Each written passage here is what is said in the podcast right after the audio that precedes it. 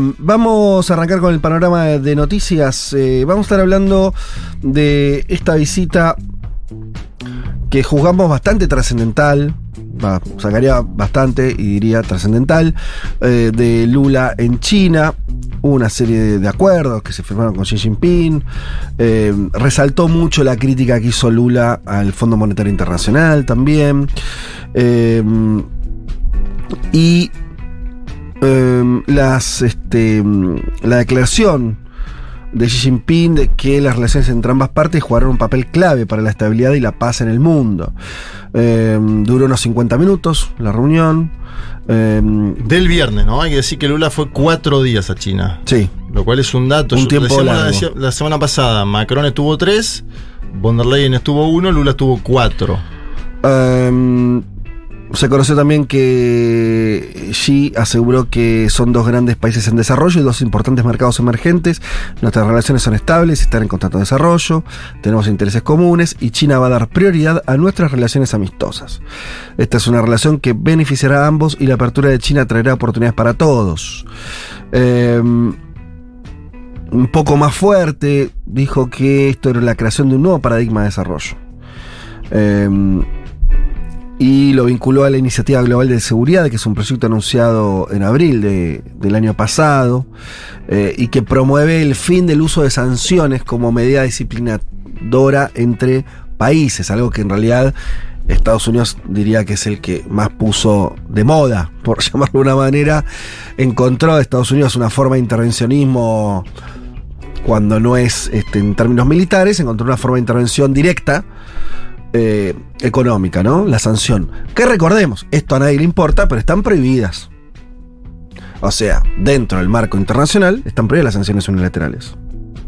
Se supone que existe una orden internacional, Naciones Unidas y demás, que fija ciertos criterios. Hasta tenía la OMC como eh, lugar de, eh, de articulación económica global. Bueno, un país no puede de por sus propios intereses nacionales aplicar sanciones. Bueno, Estados Unidos igual obviamente lo hace porque no se rige por esa por ese Y diseño. porque imprime hasta hoy el billete más importante del mundo, ¿no? También esa, Ah, tiene no, esa sí. posibilidad. Fortalezas Porque tiene esa, de- las armas. No, digo, una de las cosas que, que hablaron antes Sí, claro. Brasil y China tiene que ver con la posibilidad de negociar en sus propias monedas. Y por eso se quejó eh, un miembro del Partido Republicano. Dijo, no, ah, no va- no esto nos va a sacar la posibilidad de hacer sanciones. Claro, si el dólar se convierte, eh, no, deja de ser el, el patrón bajo el cual se, se intercambia, eso achica las posibilidades de, Estados Unidos de, de- de sancionar. Em, Decía que Lula al mismo tiempo criticó, eh, bueno, justamente el uso de preponderante del dólar. ¿Por qué, dijo textualmente, por qué todos los países están obligados a hacer su comercio amarrados al dólar? ¿Quién decidió que el dólar sería la moneda global? Dijo Lula. Que recordemos, parte ya más concreto de con qué tuvo que ver esta visita o qué efectos tuvo, es eh, la toma de posición de Dilma Rousseff como presidenta del Banco de los BRICS. ¿no? Entonces ahí tenés también una eh, un, ¿cómo diría? Un, una traducción concreta de, de- de esa alianza, que es una alianza muy relevante porque Brasil además que es una de las... siempre está en el top 10 de las economías del mundo, más o menos, digo, supo estar quinta, ahora creo que habrá bajado a séptima, octava, no sé dónde está. Puede estar, No, pero- no, no, mucho más abajo. Ah, mucho más que abajo. está 13, 13. 13 bajó, Sí, uh, sí, se fue a la 13 mierda. Con. Temer y Bolsonaro bajó tanto. hicieron mierda. Bajó tanto que Lula dijo. Sí, Bueno, si no me equivoco, de precisamente 9 eso. a 13. Como sea, est- es de las economías más Sí. importantes del mundo por tamaño, la cantidad de su pobla- de, de población, eh, bueno, este, es una masa terrestre donde Es un dentro- país subcontinental. dentro está tiene está la selva más importante del mundo. Digo, Sí. Brasil tiene muchas cosas únicas y que son, lo convierten en un, un actor de primer nivel.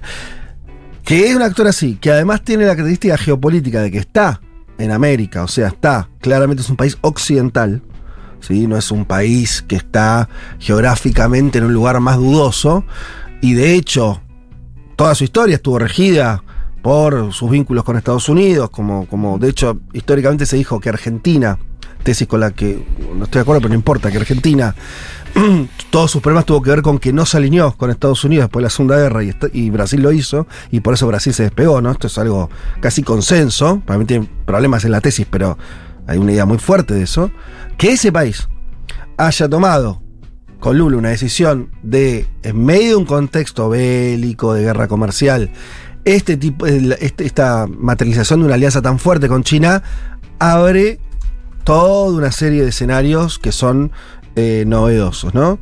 Eh, Y la visita a Huawei, ¿no? Como- Es- eso. eso, para mí es bastante Sí. fuerte como imagen. Totalmente. Visitar la fábrica tecnológica más importante que es súper demonizada por. Estados Unidos y decir, miren que hago una alianza de 5G con Huawei. Son las dos cosas en Shanghái. Yo, eh, lo que dice Malena es excelente porque Huawei es como ¿no? la cara visible de la confrontación entre Estados Unidos y China. Acuérdense las sanciones, lo contó Juan Elman acá varias veces en el programa. Sobre todo en la era de Donald Trump, ¿no? Era la polarización con Huawei.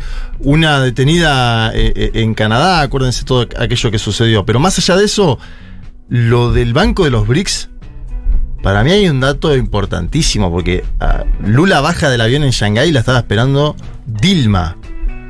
¿Sí? Brasil puso presidenta en uno de los bancos más importantes de este planeta, que es el Banco de los BRICS.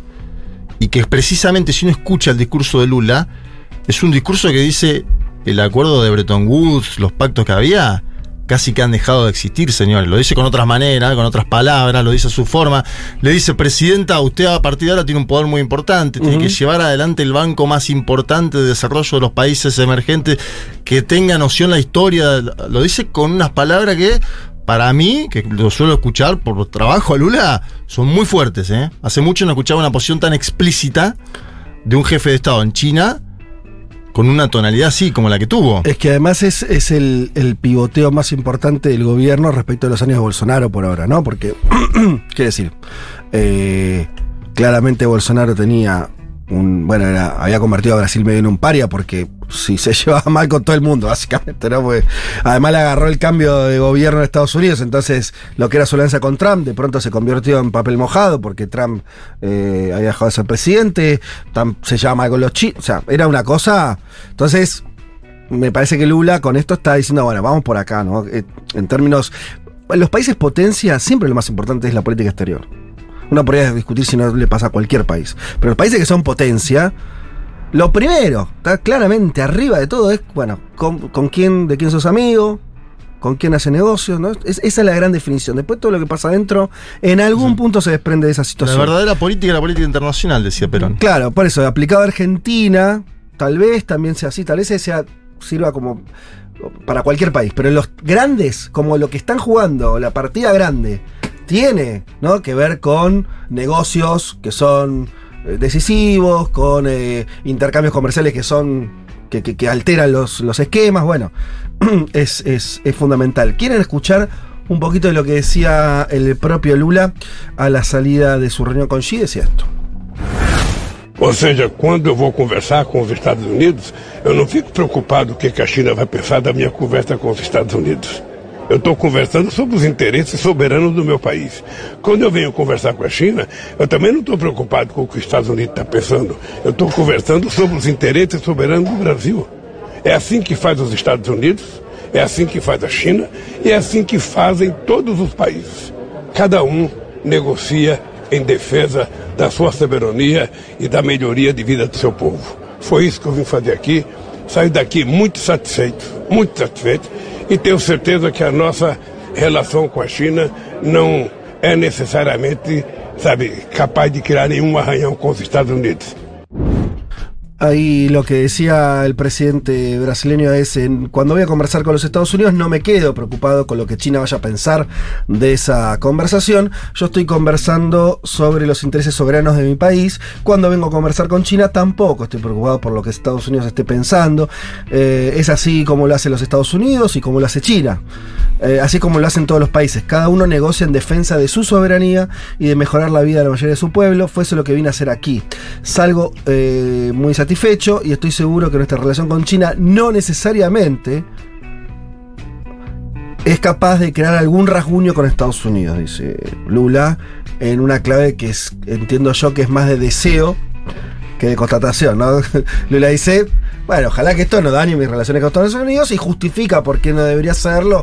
Brasil es un país autónomo, fija con quién eh, se junta a negociar y demás lo que ya... Globo, lo que ya- el grupo Globo, Veremos. el grupo Globo sale hoy a decir que causó sorpresa y contrariedad en Washington las declaraciones de Lula sobre los Estados Unidos de América. Porque dije- dicen más o menos, fuentes citadas, diplomáticos, cuando Lula vino acá no habló mal de otros países Ujú.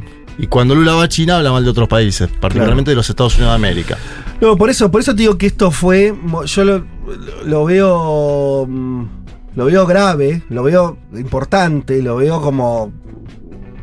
Sigamos qué pasa, porque también ahora Estados Unidos va a responder o no. Quiero decir, iremos viendo cuáles son las qué respuestas políticas dando Estados Unidos a este alineamiento, a esta decisión estratégica. Puede haberlas, puede no haber. Bueno, haberlas va a. Es- Veremos qué, qué- qué grados y. Básicamente, si lo que hace es comenzar un camino de alejamiento o de tensión, o si lo que busca es eh, mejorar los vínculos con Brasil. Ya ahí tenés dos posibilidades bastante distintas que puede tener eh, tomar Estados Unidos. Que además es loco porque internamente el gobierno de Biden siempre jugó, siempre vio a Bolsonaro, o sea, el enemigo interno de Lula, como también este, como un trampista, ¿no? Entonces, Sí. todo eso juega también en esta, en esta situación. Y Lula a la vez le agrega el condimento, y esto con esto termino, de que Lula cree que el Departamento de Justicia de los Estados Unidos de América tuvo detrás de su prisión y que en ese momento quien conducía los destinos de los Estados Unidos de América era el Partido Demócrata. Lo pongo Sí. eh, en consideración eh, cuando inicia la causa de Lavallato, porque me parece que ahí hay algo grueso para estudiar, ¿no? Lula coincide con Biden en las críticas a la extrema derecha en cada uno de sus países, pero sigue creyendo que a ellos los empezó a apuntar el Partido Demócrata y que después vino lo que vino. Bueno, muy bien. Eh, iba a comentar una cosa más, pero me parece, no sé si vamos a llegar con tiempo. Eh, no, lo dejo para, para otro momento, porque hay algo que, que también viene pasando. Hay muchas novedades respecto a China. También, y lo dejo como título, prometo desarrollarlo otro domingo, que es... Empieza por parte de... sal- salimos de la gran geopolítica. Por parte intelectual esto me tiene bastante sorprendido. El primero me Sí. sorprendió. Y me... y- y en una semana lo traigo para compartirlo mejor. Empieza a ver por parte de una corriente, de ciertas corrientes intelectuales de izquierda, también europeas, norteamericanas, que empiezan a decir algo muy disruptivo. Que es que China no es parte del capitalismo global. Y que en China está pasando otra cosa. Algunos se animan, digo algunos no digo marginales, nombro solamente uno.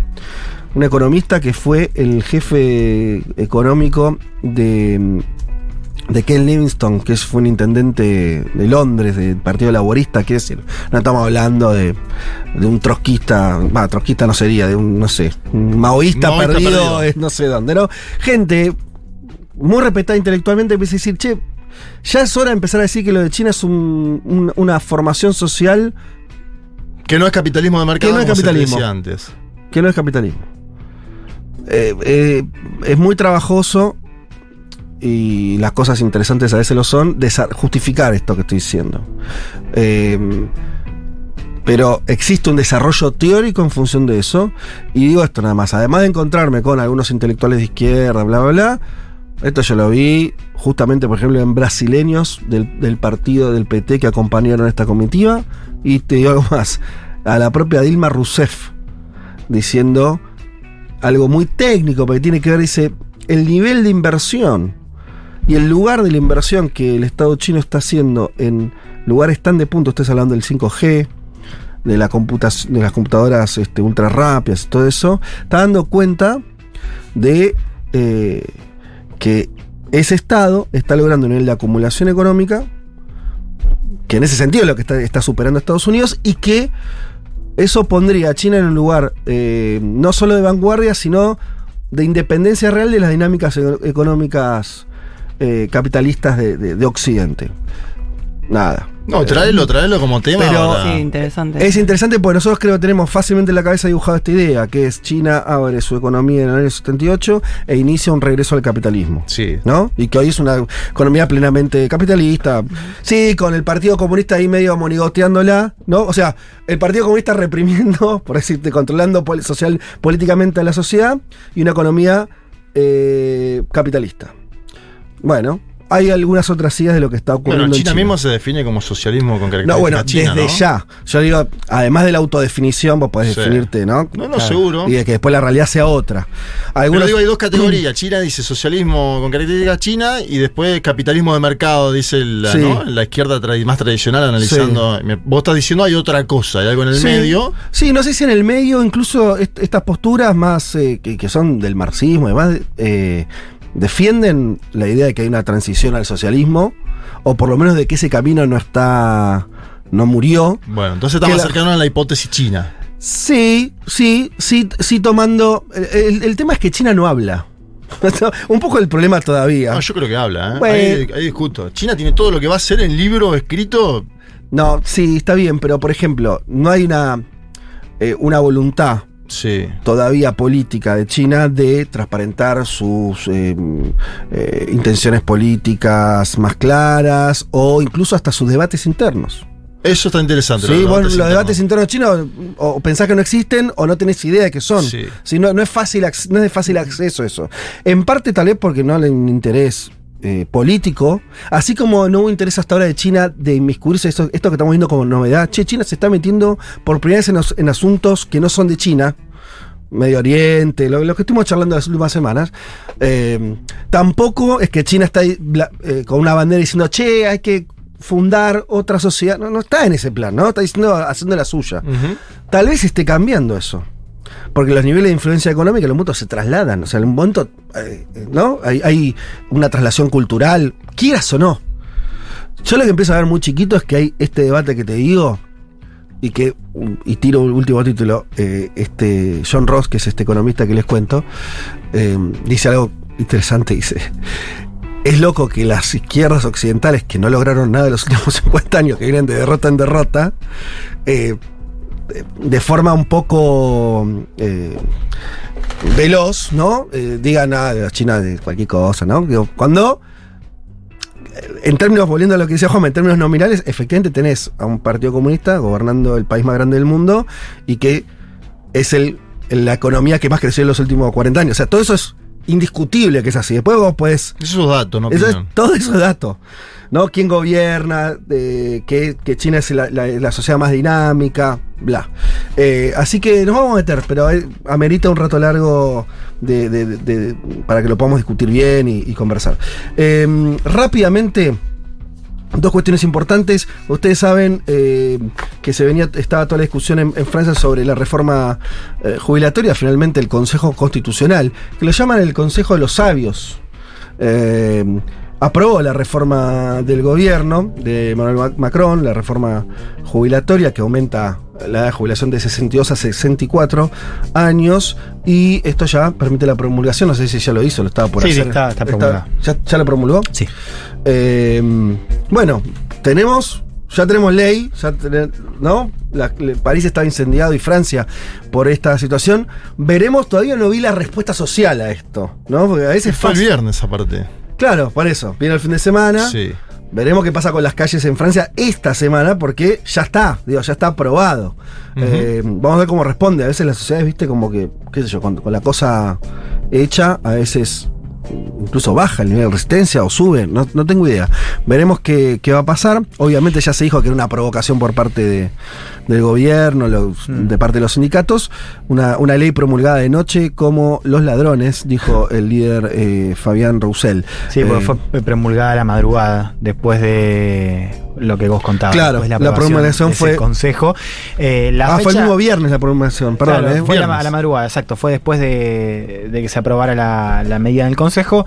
La fecha que hay que seguir es el primero de mayo, porque ya se anunció, ya anunciaron los principales sindicatos que van Claro. a apuntar, lo cual parece una estrategia mm, interesante, esto de, de que no haya protestas todos los días, Bien. cosa de que se disuelva, sino apuntar al A primero una de fecha mayo como la grande, próxima sí. gran fecha para bueno, seguir un poco con la protesta. 11, 11 protestas en, de movilizaciones grandes en dos meses, lo cual genera un desgaste en cualquier sociedad, ¿no? Más allá de que la francesa es movilizada. Sí. Hasta ahora 11, lo que dice Juan es interesante porque se patea un poco más, pero bueno, hay que ver la masividad, el alcance y, y qué sucede con el debate público. Ya cuando se promulga la ley, la ley entra en vigor, digamos.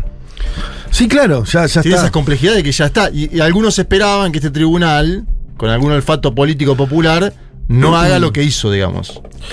Eh, los sabios, así se lo conocen los integrantes del Consejo, que, bueno, sí, efectivamente rechazaron la propuesta de la oposición para hacer un referéndum. Que lo el último pedido era, bueno, loco, Que vote el pueblo. que vote la gente. No, ni un pedo, no.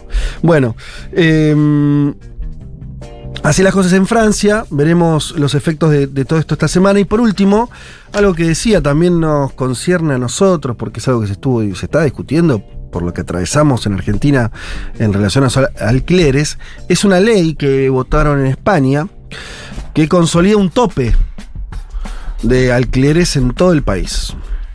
Eh, leo rápido, el gobierno español alcanzó hoy un acuerdo con dos fuerzas de izquierda regionales, eh, Bildu y Izquierda Republicana, que están, digamos, a la izquierda de Podemos, para ubicarnos rápidamente y además eh, vinculadas a regiones, eh, que modifica el índice de referencia para la actualización de los contratos y rebaja el límite de cantidad de viviendas que una persona debe tener para entrar en la categoría de gran tenedor. Porque en España funciona así. Gran tenedor es alguien que tiene muchas casas. Sobre esa persona o esa empresa, si hasta ahora si tenías más de 10 propiedades, te, iba lo de gran tenedor y por lo tanto sujeto a ciertas restricciones de, de, cuándo podías aumentar el alquiler y demás. Eso lo rebajaron a 5. O sea, solamente ya antes se necesitaba 10 propiedades, ahora con tener 5 propiedades ya el Estado español, para el Estado español es un gran tenedor y está sujeto a ciertas restricciones. Además, eh, fijó zonas detencionadas que es la palabra que se usa en España para eh, la situación donde hay ciudades, por ejemplo Barcelona, que tiene un gran flujo turístico, eso hace que muchas casas estén alquiladas por eh, eh, en Airbnb. Airbnb y no para alguien que vive en Barcelona y que tiene que, que- que alquilar. eh, para una vivienda permanente. Eso sería zona tensionada. Entonces, eh, y ahí los precios de los inmuebles eh, que están expulsando a los inquilinos y eh, se fijan topes a esta zona, ¿sí? Para limitar eh, el precio. Eh, lo que decía del gran tenedor, que se reduce de 10 a 5 el número de viviendas que hay que poseer para ser considerado de esa manera. Eh, a los propietarios, cuando alquilen en zonas tensionadas, justamente se les aplicará la limitación de los precios referidos al sistema de índice de precios eh, estipulado además. Y después eh, hay un acuerdo también que contempla un reparto de los gastos de la agencia inmobiliaria. Esto lo conocemos también, ¿no? Este, eh, cuando alguien alquila, a través de una inmobiliaria hay una serie de, de- gastos. Antes se dividía entre inquilino y, y el propietario, y ahí se estableció que el 100% eh, de los gastos honorarios que se desprenden de estas cuestiones eh, lo van a tener que pagar los dueños. ¿sí? Eh, y también se prohíbe subir la renta a través de la inclusión de nuevos gastos, que es una vía como ¿no? que, que estaban utilizando. Le leo por último lo que dijo Sánchez, porque además todo esto está en el contexto de la campaña. ¿No? Sánchez está recorriendo el país. eh, Sí. No, ¿Qué? perdón, eh, eh, me acordaba esto que charlamos hace, ya no me acuerdo si dos o tres semanas, yo hice la columna sobre Yolanda Díaz y la cuestión Sí. de la izquierda. Yo les había contado que la coalición venía muy resquebrajada después de una, una división parlamentaria, la primera gran fractura por esta reforma de la ley CSI vinculada al tema Sí. del consentimiento eh, y demás. Eh, yo les había contado que la ley de alquileres era, o la ley de vivienda era justamente la gran batalla eh, a seguir. No se aprobó todavía, porque no se está discutiendo de manera parlamentaria, pero ahora ya con ese acuerdo Sánchez un poco lo que hace es, eh, bueno, asegurarse el futuro de la coalición después de esta moción fracasada de Vox que también los unió más a la coalición. Dijo Sánchez, vamos a aprobar la movilización de 50.000 viviendas a precio asequible para los jóvenes y las familias de nuestro país. Esa es la diferencia entre un gobierno que defiende la mayoría y otro que defiende una minoría. Nosotros construimos soluciones a diferencia del PP. Eh, y se fijó que eh, España tenga hasta un 20% de vivienda pública, 20%. ¿Sí? Ahora mismo el parque público supone un 3% por debajo de lo que es la media en la Unión Europea, que es 9%. Entonces lo quiere llevar a 20%. Lo quiero por muchas razones, dijo Sánchez. Eso garantizará una mayor accesibilidad de los jóvenes a la vivienda y bajará la edad media de emancipación. En España Es está a los altísima. 30 años. Sí. Recién a los 30 años, un español se puede ir de su casa, en, en promedio, digamos, eh, y poder irse a vivir solo. Y si aumentamos la oferta, no con más oferta de vivienda libre, como dice el PP, sino con oferta de vivienda pública, amortiguaremos los precios. Es interesante esto porque digresión mínima. Lo habrán visto en el caso de Ofelia Fernández, que hace unos días salió con un spot muy enfocado en el tema alquileres. Voy a decir algo, simplemente porque, qué sé yo, para hinchar la bola. Hay una serie de genios de Twitter, gente que no logró nada en la vida, que se puso a Le criticar. explica cómo legislan otras Ay, ciudades. Dios. Está Ofelia. todo bien, ¿no? Porque uno, el, el debate público, genial. Eh, pero. Tienen, o sea, que no, que Berlín es distinto. Le hacen mundos planning a Ofelia. Lo cual está, muy bien discutir, ¿eh? No, no estoy en contra, pero ¿y ahora qué hace con esto, amigo? Pues esto es en España. Entonces no hay un problema. A veces el problema de la gente no sabe política. No es un problema de, mm, eh, técnico esto. Es un problema político. Lo que, lo que decía Ofelia en ese lugar, y reclamándole al que le correspondía, que era la ciudad, es, che, mirá, hay distintas formas, o por ahí están todas mal, hay que inventar una... Algo hay que hacer. Porque vos tenés un contexto de hace años que cada vez está más complicado alquilar, sobre todo en las grandes ciudades, ¿no? Como es Buenos Aires. Eh, obviamente que hay un contexto macroeconómico, era un poco la respuesta pavota que daban. Che, no, pero el problema es la inflación. Sí, por, por supuesto que además este es el problema de la inflación. Pero hace, eh, hace cinco años, cuando tenías una inflación que era más baja, también tenías un problema de alquiler. Entonces vos, vos acá tenés un problema concreto y además, o novedad, en todas las capitales, en las grandes ciudades, en todos es un problema de la vivienda cada vez más. Por cuestiones que tienen vinculado a las nuevas tecnologías en la forma de alquilar eh, como Airbnb, también por la especulación inmobiliaria, que es otra manera típica del, del capitalismo que vivimos ahora, donde hay efectivamente todo el tiempo eh, la, la construcción se volvió una herramienta de acumulación hasta veces financiera. No, no, eh, no solamente la- lo, lo que nosotros podemos entender más este, un lugar más normal, que es hacer un edificio para venderlo y que viva la gente. No, ahí se eh, intermedia una serie de, de, este, ¿cómo se llama? de instrumentos de financieros que hace que a veces se construyan casas para solamente como Sí, forma la- de la resguardo de valor. ociosa. Claro, existe, digo, no es un invento sí. de Ofelia. Bueno, quería decir eso, me pareció muy, muy, muy insólito la, la respuesta Igual que recién Un video igual que llegó a Sí. mucha gente, que es eso también, ¿no? Porque después te pueden criticar. 4 o Sí, claro. 5 en Twitter que son No, pero eso- intelectuales. No es que importen las críticas, quiere decir, hay que eleve- elevemos. se- a mí lo que me molesta es cuando ele- eleva el, el nivel de discusión, no lo baje. Sí, y aparte siempre le pedimos a los políticos que toquen los temas Sí, imprescindibles para las y los ciudadanos, y una vez que alguien toca un tema imprescindible como la vivienda, salimos a criticarlo. Sí, hablemos de estrategias, en términos de estrategia, Totalmente. de planificación, ¿no? En términos de cómo armaste un spot. No, igual pensaba en el caso de España que tiene algo especial, me parece que es el tema de las hipotecas, ¿no? Que en otros países funciona mucho así. Porque digo, ahí alguien que tenga un sueldo más o menos estable puede acceder a una hipoteca y pagar su vivienda prorrateada en un montón de años. En cambio, el estudiante que se quiere ir a la casa de los padres tiene que compartir Está un bien. alquiler Sí. entre un montón de personas y vivir sí o sí con otra gente para llegar a, a alquilar un piso. Y acá ni siquiera tenemos la posibilidad de la hipoteca, del crédito hipotecario ya. Y hay otra cosa que, que ocurre, que es lo que está atrás de esto de España. ¿Y por qué, lo por qué hacer esto acá sería muy difícil? Hagámosla- respondamos en un segundo Por la respuesta. transparencia del, de lo. Bueno, no sé, digo, ahí cuando regulan algo, regulan en términos bancarios, me parece, estos aumentos. Acá muchos alquileres están todos completamente en negro. ¿Cuál es el problema? Que estamos, la informalidad. Esa es la base del asunto. Sánchez mueve un botón, aprieta, ¿no? Y dice, che, los alquileres en la zona 8 hasta acá. Exacto. ¿Por qué puede pasar eso? Porque los alquileres están registrados. Entonces, eh, acá sí es verdad que tenés un problema. De hecho, en esta radio salió cuando eh, acá rompimos las pelotas de hace años con el tema de los alquileres. Ferraresi, ministro de la Vivienda, que lo hemos sacado muchas veces acá y, siempre le lo apuleamos con el tema del alquiler. ¿Qué va a hacer el gobierno con los alquileres? Y el tipo decía algo que es cierto. Decía, mirá, y, y referido a la ley de alquileres. ¿Saben cuántos alquileres están registrados en no sé dónde es que se registra? Eran ocho, ¿me entendés? O sea, hay un problema ahí. Porque hay un problema que hace que el Estado no pueda hacer nada en realidad. Ahora, efectivamente, sí me parece que es otra demanda que, se, que hay que pensar en países como el nuestro, y no solamente Argentina, obviamente, que es esto de la informalidad, que tiene que ver, que puede ser los alquileres, puede ser lo laboral, la informalidad.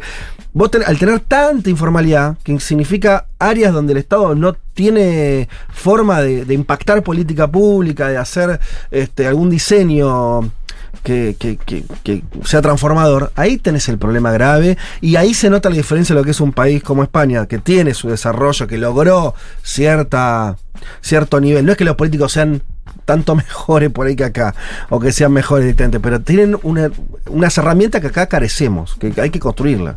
Eh, en fin, ahí donde te preguntas, che, el gobierno, en este caso la ciudad, ¿no? en 16 años de gestión continua, ¿no pudo desarrollar alguna herramienta para que eso, no? Bueno, evidentemente no, evidentemente no.